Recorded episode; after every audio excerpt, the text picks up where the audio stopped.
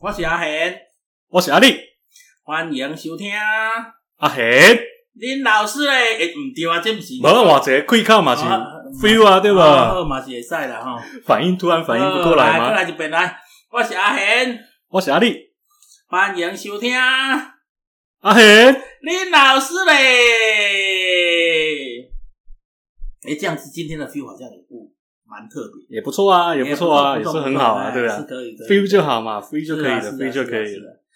那之前呢，我们讲到捷安特的故事哈、那个上次我们就讲到了捷安特旅行社。那捷安特这家公司呢，阿丽老师有问我了，到底到底收了人家多少广告费？对，呃，千万别误会啊，从头到尾呢，压压根一毛钱都没有。单纯兴趣，兴趣使然的一个节目，也是啦，啊，其实就是确实它有很多值得我们介绍跟来跟大家分享的内容，尤其是因为我们彰化师大 E EMBA 里面有很多都是呃捷安特的老员工啊，也是老员工哦老员工，甚至也有在职的员工，他们都一直是在进修努力的过程，所以阿老师呢才有机会在私下的状态之下，啊，可以听到一些报道啦、记载啦，各方面比较少听到的有关捷安特的故事。所以说呢，再加上阿汉老师一直最喜欢的运动就叫做脚踏车自行车呃环岛。那环岛呢，我们上次有讲过，最好的公司、最专业的公司就叫做捷安特旅行行社社。很奇葩啊！真的你没讲，真的大家都不知道。确实啊可以这样子搞。其实阿丽老师如果上次不跟我分享，我也不知道纳米哥旅行社原来跟拉米狗，纳米狗有关系棒球。队哎，我还一直搞不清楚。哦，然后上次有个口误呢，那个主播不叫熊海林啊，哦，不然是谁？我也忘记了。没关系，没关系啊反正呢忘忘了就这样吧。不是他啦，熊海林是歌手哈、那个啊叫哦，我想起来了，他那个主播的名字叫熊吕阳、啊。你，你确定吗？确定确定确定，不改了啊这是这是可以确定的，不改了啊哈，下礼拜会改吗？呃，下礼拜再看看 吧。重点是，呃，这样子的旅行社确实很特殊啦，就是我们刚刚上次讲到那个台湾本土企业赚钱获利的另外一种模式，叫做什么？刷秋刚给甘谈啊，那除了这些之外，因为我们其实也讲了很多它特别的地方啦，比如说一开始的时候，我们有讲过它施法日本嘛，对，把它本来就是丰田那一一家套铁工厂，把日本那套工厂经营管理的方法带过来了，那个叫做丰田式管理，然后我们也把它的旅游、自行车公路旅游的这一部分独特的地方，我们也说了。那那个啊，老师，我们还有什么是它特别的地方？现在呢就应该要回到董事长刘金彪先生身上。彪哥，还有他很重要的左右手 Tony。 Tony- Tony 的哦 Tony 中文名字叫罗翔安，罗翔安是、呃也是他他们们的的高级主管，他基本上两个叫做一起创业的人啊。罗翔安呢，Tony 他本身是做国际贸易的，他不是做机械，也不是做自行车产业出发的人，哦，所以他不是巨大铁工厂的创业人员，不是不是不是其实是他捷一开安始特的只是一开始他只是给巨大铁工厂下单的的贸易商，客户啊，对，但是呢，他也发现说，巨大这家公司确实有它值得有独特之处独啦。特之处，也再加上，因为他觉得彪哥这个人，嘿，就我们上次讲了嘛，他很老实，老， 你这个工厂是记不平常都这么干净吗？对，记不记得老实人怎么样？好欺负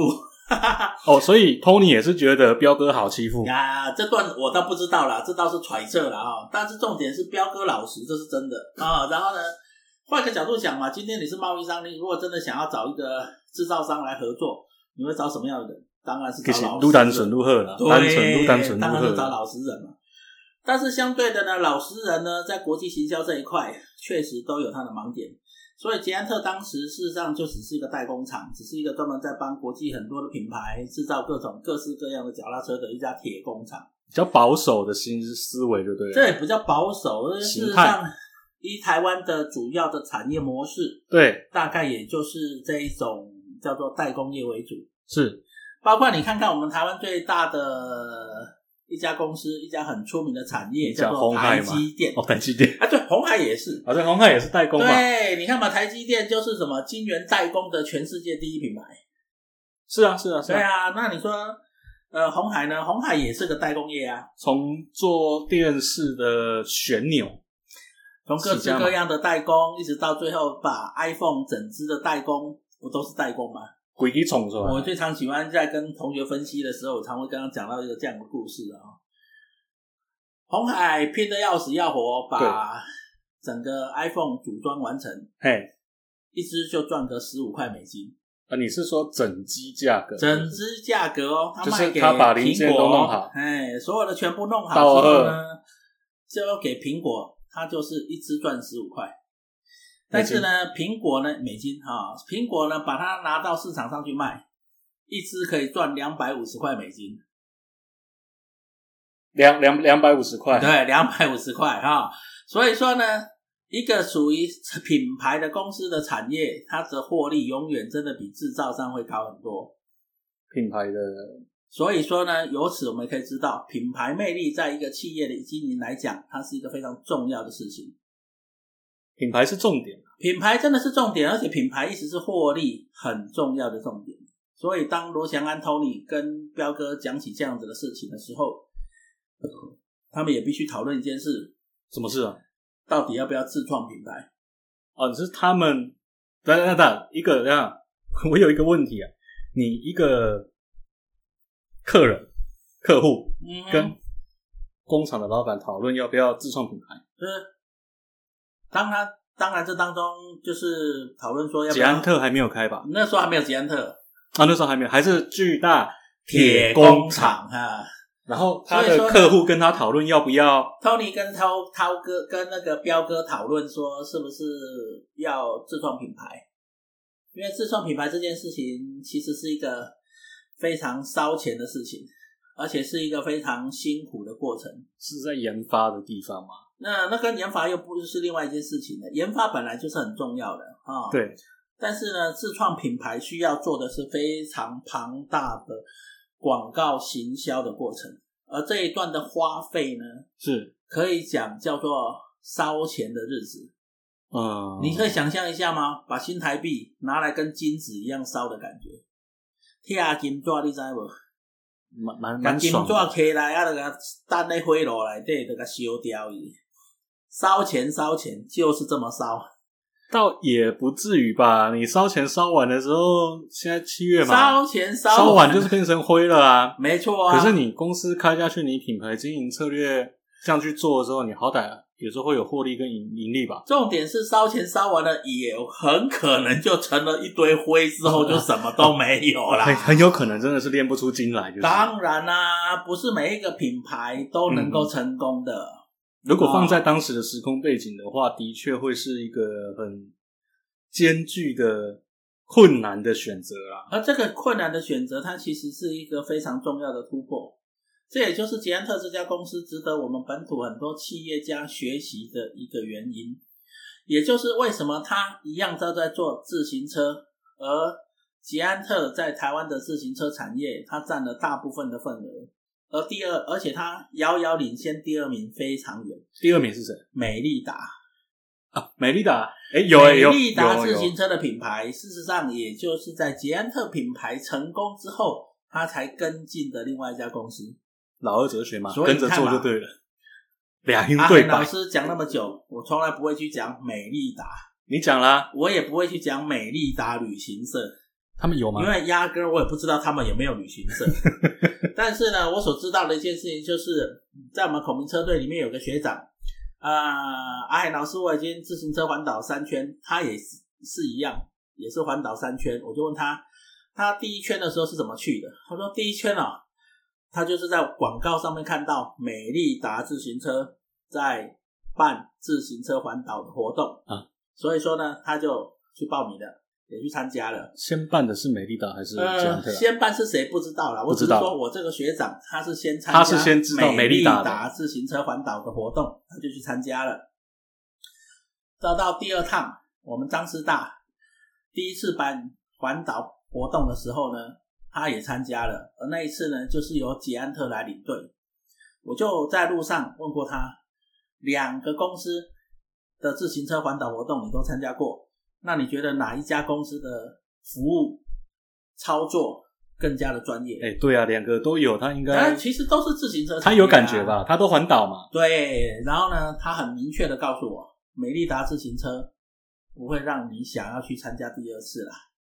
咔可嚓，是呢，捷安特旅行社因为第一次跟着学校的车队去，这一次我们彰化师大 E EMBA 孔明车队第二次进行环岛，他也一样报名参加了。原因就是什么？因为他觉得捷安特的各项的服务带动各方面的准备都非常的周全。嗯，那他对的啦意思，相信我们大家都听得很明白啊，到底哪一家旅行社比较可靠啊、对啦，像你说的嘛，前面一台保姆车，后面一台保姆车，前面一个前国手级的领队，中间还有五六个笑脸在对领卡，安大概安大概喝水喝水，重点也是他讲到一个重点了、啊捷安特调车速这件事情，调体力这件事情，哦，配速的配这件速事情调体力真的是一个非常专业的事情。今天如果没有好的配速，不能好好的帮大家调体力，其实很难能够让任何一个新手就对能够上路，把自行车环岛这么美好的人生经验留存在他自己的记忆里面。是是是，所以说呢，就像上次讲到的，就是有很多这样子的例子。好，那捷安特这家公司之所以能够变成一个国际化的公司，罗翔安 Tony 他是一个灵魂人物啦，因为毕竟他本身就是个国际贸易的，呃，从事国际贸易的一个商务人士嘛，他本来就是国际贸易商嘛，本来就是然后呢，他跟彪哥合伙成立了捷安特，所以是然后他们两个一起来推动捷安特这个品牌的国际化。罗翔安亲自带兵到欧洲市场去打天下。欧欧洲对，捷安特开始国际市场不是美国，而是欧洲。是欧洲，是，他们是先从欧洲开始。而这个过程当中呢，也回到了我们今天要讲的这一段的节目的主题。他们是什么两个，他们两个，Tony 跟彪哥，他们两个之间有一个习惯，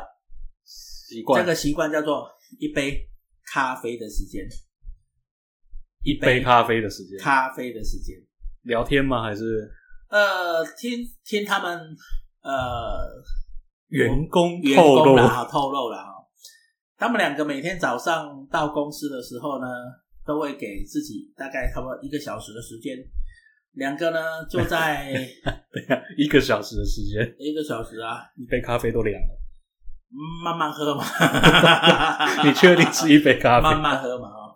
他们就是会给自己那段时间呢，两个人呢泡着他们的咖啡，在这个时候呢，他们会把很多的公司决策啦，很多的经营方针啦，会用有点像闲聊的方式呢，就把这些事情聊起来了，应该说是聊愿景跟目标嘛。聊很多啦，甚至公司管理的一些细节啦，或是遇到的一些问题啦，他们都会在这个地瓶颈方状哎呀好好的聊。也因为每天都有那么一个地方、那个时间，他们两个捷安特最重要的灵魂人物，可以这样子好好的来聊天，好好的来沟通。也因为这样，他们才能够好好的、完美的互相配合。嗯， Tony 负责国际贸易，负责品牌经营，负责品牌在国际上的奋斗，而彪哥负责工厂的研发制造，如何让品质，呃，照着稳定丰田式的管理，非常稳定的提供客户，而这样子才能够支撑一个国际的品牌。哎、但这样听起来他们的合作模式不错，一个内一个外，呃，一这个不去是拿很订像单夫妻吗？要对一人主内，一人主外嘛。其实，在国际上也有很多这样子的例子啊，两个合伙的人，一个主内，一个主外，对不对？就像最出名的那个品牌叫做 Apple，Apple Apple 有吗？有啊，Apple 如没如果没有贾博士在外面大呼小叫的讲 Apple 要怎样怎样怎样怎样，不会有 Apple 的知名度嘛。但是库克呢，就扮演了安内的任务，哦，所有贾博士不想干的事情呢，都丢给库克干，然后库克呢，都可以把它干得很好，财务 啦、人事啦、哦，工厂的管理啦、订单的管理 啊，这些琐琐碎碎的事情，全部都是库克在做的。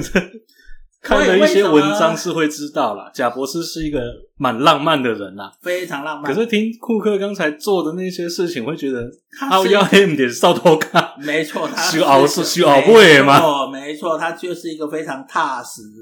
非常务实的帮、那个每天帮贾博士擦屁股贾博士 洗地板做做很多他不想做的事情就对了。所以说，托尼跟回回过头来讲捷安特的故事啊，托尼跟杰跟彪哥他们每天都有一个小时的时间，呃，在喝一杯咖啡， 哦，而让这个整家公司可以营运的非常完美，甚至到最后，呃，彪哥跟 Tony 一起退休，也是因为一杯咖啡的时间。就在那个时间，他们两个说好一起退休哦。商业周刊有报道啦，商业商商业业周刊周刊有报道。呃，我是们怎么必写的须引用一些文章，要讲出人家啊当然的当然出当然处当啊，然这个叫做呃，这个叫做著作权的伦理。呃，啊不是，当然应该说是有本有据啦，有是凭啦，有也据是嘛。啦，也是啦，是人家商业周刊报道的嘛。商业周刊这一期的报道，他就讲说，呃，为什么捷安特可以交棒的这么顺利啊？那那他们交棒了，已经交棒了，已经交棒。现在的总经理、董事长都不是原来的总经理，不是彪哥了不是不是。呃，交棒的很多细节我们就不多谈了啊、但是呢，最重要是精神，精神精神。他们就在喝咖啡的时候，其实因为他们两个有这样的习惯，慢慢的捷安特里面的一些董事，呃，一些老臣们也都知道，在那个时间可以跟彪哥讨论很多事情。所以其中就有个董事曾经就在喝咖啡的时候跟彪哥提起了这个事情，他说。时间差不多了啦，你经营捷安特都已经这么多年了，是不是该交棒了？董董董事这样子跟一个董事跟好董事长跟讲董事长这样讲啊，他是不是有什么想法他的呢？想法其实应该我们推论了啊、啊推论应该蛮简单的，只不过就是说年纪大都这么大了嘛，当时的彪哥几岁啊？诶，报道起来几岁没仔细查啦，但是相相当相相相信啦，年纪应该也不小了啦。就在这个时候呢，彪哥就跑去找 Tony，跟他讲要不要我们就一起退休。啊，你自己推就算了，你还拉一个作为给啊，随便冲 啊啦！想想哈，在《三亚周刊》的报道里面，他有讲到彪哥的想法。他说，呃，当然他们两个创办人可以一个人先退，另外一个人再退，可以分开比时较间稳定退，嘛。可以比较稳定嘛。不过彪哥的想法倒是很特别，这个也值得我们所有其他本我们的企业家朋友们，大家在将来要接棒的时候呢，做一个非常很好的借鉴。什么想法？他说要退哈，就要一起退，不然会出现一个状况，什么状况？叫有退跟没有退一样，有你，等一下，我觉得你有在影射，有退跟没有退一样。你有在影射某位好，有人呢朝姓大佬的有味人道。呢，有人呢，呃，虽然退位当太上皇，但是呢，还还那个执掌后宫，不不是执掌朝廷，您是说姓郭？哎，反正就是这样子的事情哈。然后呢，现在所以彪哥说了，Tony，我们两个得一起退，为什么？我如果我们有两个，其中有一个人不退，接棒的人呢也没办法完全的，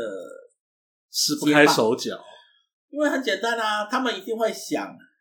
最后还是大家跑来问我，或是问你嘛，看谁留下来嘛。把只责要被任留丢上下来去的嘛，人，他们当然下面的年轻人接棒的人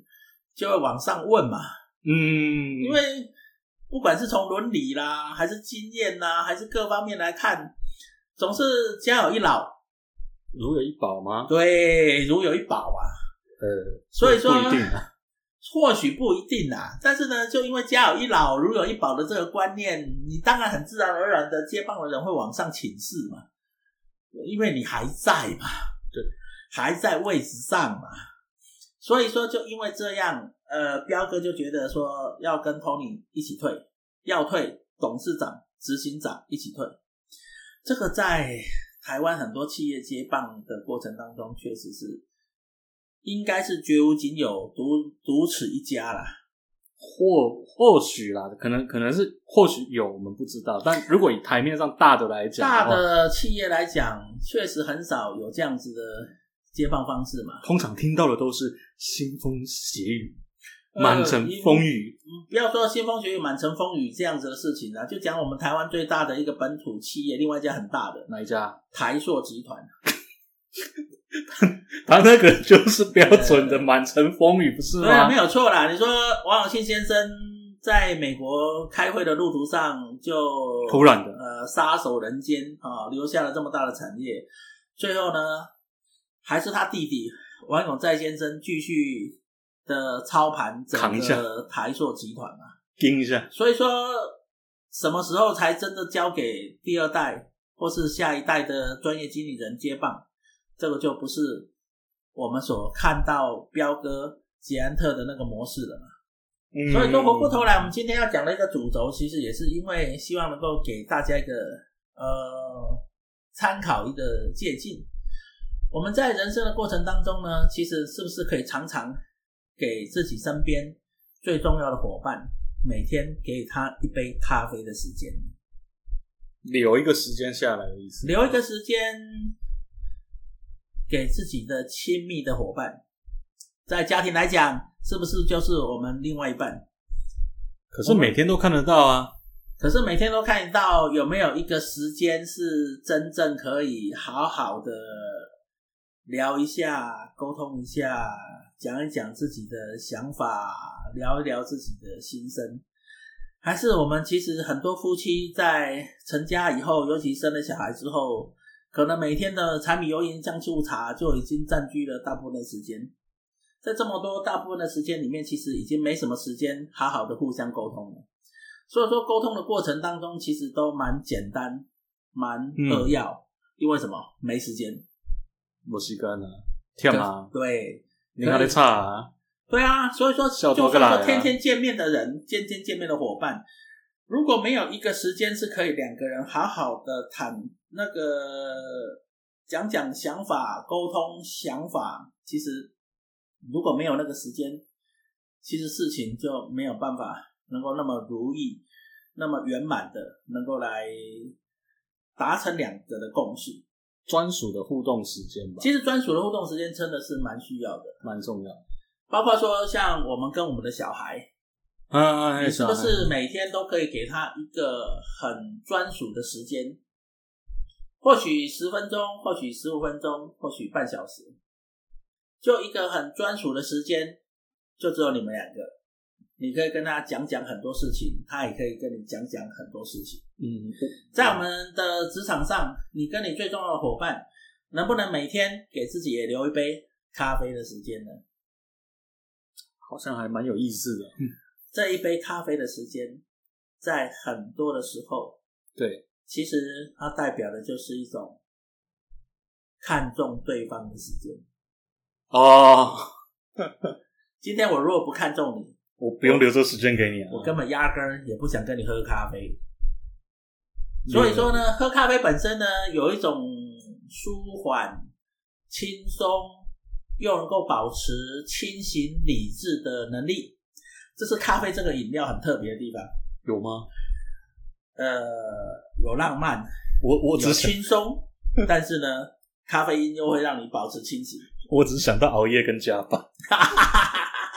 可是熬夜跟加班的时候，咖啡也可以给你一点清醒的感觉啊。所以说呢，呃，这个在很多的心理学的研究上面就有一些证明，就发现很多事情在咖啡厅谈很容易的能够成功，原因是什么？因为咖啡给你又放松又理智。我们很多人那不在喝谈啊咖啡事的怎么情办？喜欢喝酒，有没有发现一件事？酒喝了很放松，可是呢，酒喝了之后呢，嗯常常会因为过度放松之后呢，就出现了一种状况，到底是酒后吐真言呢，还是喝醉了不算数？ 喝酒有故事嘛，对，好，喝醉有事故啊，是啊，对啊，就是这样子啊。所以说呢，给自己彼此一段喝咖啡的时间呢，绝绝对会是呃团队合作、夫妻之间的感情、父子啊、呃亲子之间的感情，还有工作合作伙伴上联系，可以非常美很好的一种媒介啦。哦，其实简而言之来讲的话，就是特别留一些可以彼此互相沟通的时间啦、对大家都是有好处的嘛。但是这当中喝什么饮料关系很大。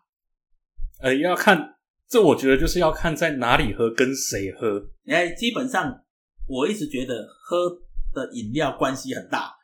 所以今天的主题呢叫做一杯咖啡的时间，而不是一罐啤酒的时间，而不是一杯红酒的时间。其实你单纯喜欢喝咖啡，可以直接讲，不用这么隐晦。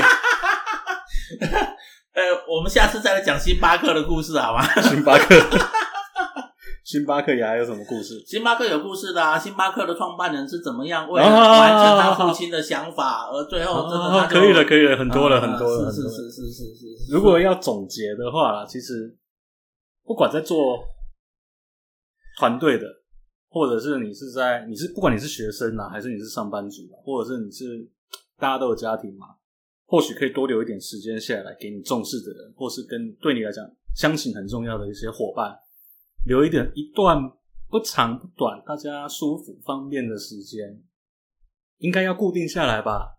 固定的时基间，本上一个固定的时间是大家比较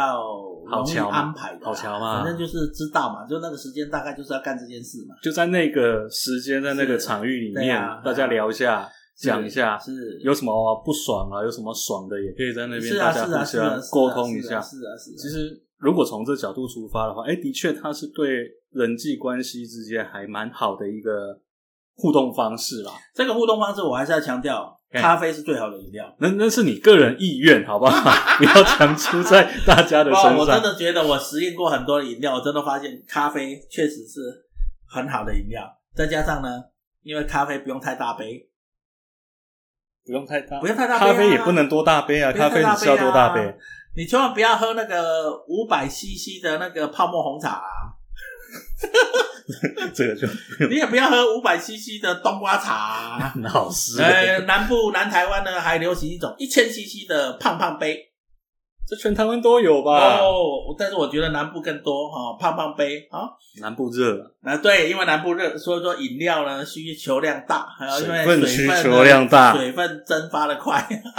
还好你是在高雄，你在台南讲饮料，你等下出门被人砍。我跟你讲，为什么台南讲饮料出门就会被人家砍？ 那个我们把麦关掉之后再跟你讲，哦我不想被人家 砍。哦，了解了解了解了解啊！我们下次有机会再请阿六老师告诉我们，为什么在台湾台南讲饮料会被人家砍。 好了，那其实今天的时间也差不多，我们就要告诉大家，我们这一集主要跟大家做的对你到底要讲什么？这个故事，就是讲一杯咖啡的时间吧，哦，给自己留一杯咖啡的时间，你跟给对方留重一个要的人好好相处。好，有的时候呢，也给自己一杯咖啡的时间，跟自己好好的相处。缓冲一下，缓冲。，对，但是呢，千万不要把咖啡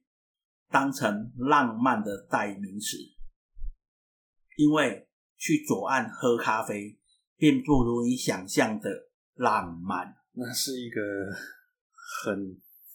这个我们就留着下一次再找个机会哈、我们再来聊跟大家讲。我们那啊再来聊个阿贤老师呢，真的去塞纳河左岸，在巴黎的塞纳河左岸喝咖啡的故事，喝起来其实没那么浪漫。 OK，好，谢谢各位，我们今天就先到这边。我们的阿恒老师咖啡喝多了，有点懵了。 好，谢谢各位的收听跟关注哈。我们现在在各大平台上，几乎各大平台上，原则上都可以听得到我们啊嘿林老师的节目喽。那下次同一个时间，我们网络上再见喽。我哎、而且好好玩哎、哎、那哎，这是我刚刚看到资料，听到我们阿丽老师讲，我们的节目哈、已经有美国的听众在关注我们了，那真的太高兴了哈、我们希望我们，所以说有人会可能想说，为什么你们这一集都没有讲台语？我们或许应该想想，我们为了要让呃 American 全世界人的都台湾音呐、都有机会听到这样子的声音，所以说呢，也要尊重一下当地，我们有很多华侨，呃，基本上他的台语是没有那么练邓的，所以说呢，他听台语是有困难的。这个我要持反对意见。为什么呢？阿力鄙人在下，我个人亲身碰到的客户有一位是是从加拿大归国的正统华侨，但是他是在加拿大出生的哦，是加拿大公民。加拿大公民，从头到尾，我的英文就是烂到爆，very poor、是 very funny 的那一种。是他不会讲一般的普通话，是是他从头到尾跟我讲什么？讲什么你？骨头高被弄高讲台语诶，台语个讲啊比你认登，加拿大的人，加拿大诶，加拿大诶，但无系错。拢讲台语我两个咧讲话拢讲台语，哦，因为因兜伫加拿大诶时阵，因兜厝拢内底讲台拢咧讲语，台语，所以应该也要讲台语。对啊。啊，所以你讲因真正听无吗？哦，难怪我们为什么会有来自美国的听众，就是这样无子我啦。讲你出国时卖课势，是哦，我看起来拢共那款，用台语那那共那以后交我们听无，是 叫人 开钱，我跟你讲啊，哎，老师是有到新加坡去的经验啦。被开枪嘛。不是，因为新加坡人当地人呢，他们的除了华语是他们的标准语言之外，呃，福建话，福建话是也是他们的私下的方通言用的啊通用的方语言言，还有马来文啊呢，只是说那个因讲的台语，因讲的普，因腔讲开较的，无 共。迄毋是敢若无共尔，因有足侪物件是咱听无的。哦，哎，压瑞来，阿力老师，什啊么叫压瑞来？亚美来压瑞来 拿拿什么东西过来吗？翻成华语叫做拿钱来，瑞，他们的钱叫瑞哦，瑞瑞瑞是印尼话，所以这这一句这一句你福这样子建讲话就不对了、啊，你这是跟你去新加坡跟他们讲喷吉迪德，你嘛听无？所以我就说啦，为什 么赖打我会睡打圣打弄我管管管，你嘛听无？没错啊，这就是啊，你我们落台啊被晒出来无？你嘛听无？你讲这所以说呢，压瑞来你就听不懂了吧？哦、 好啦好事实证明，他真的喝咖啡喝醉了。 好啦好啦，我们喝咖啡喝醉。好了，今天的节目就来到这里哈，非常谢谢大家收听。阿贤，阿力不是啦，你不是应该讲阿贤林老师吗？啊，我也喝醉了。对，因为不是我也喝醉了，另外一个人也喝醉了。好，我们再来一次来，或谢谢大家收听，阿贤，林老师嘞，谢谢大家，再见，哎再见再再见哎、他妈，我真的怀疑你那个咖啡里面有加酒，这到底是怎么回事？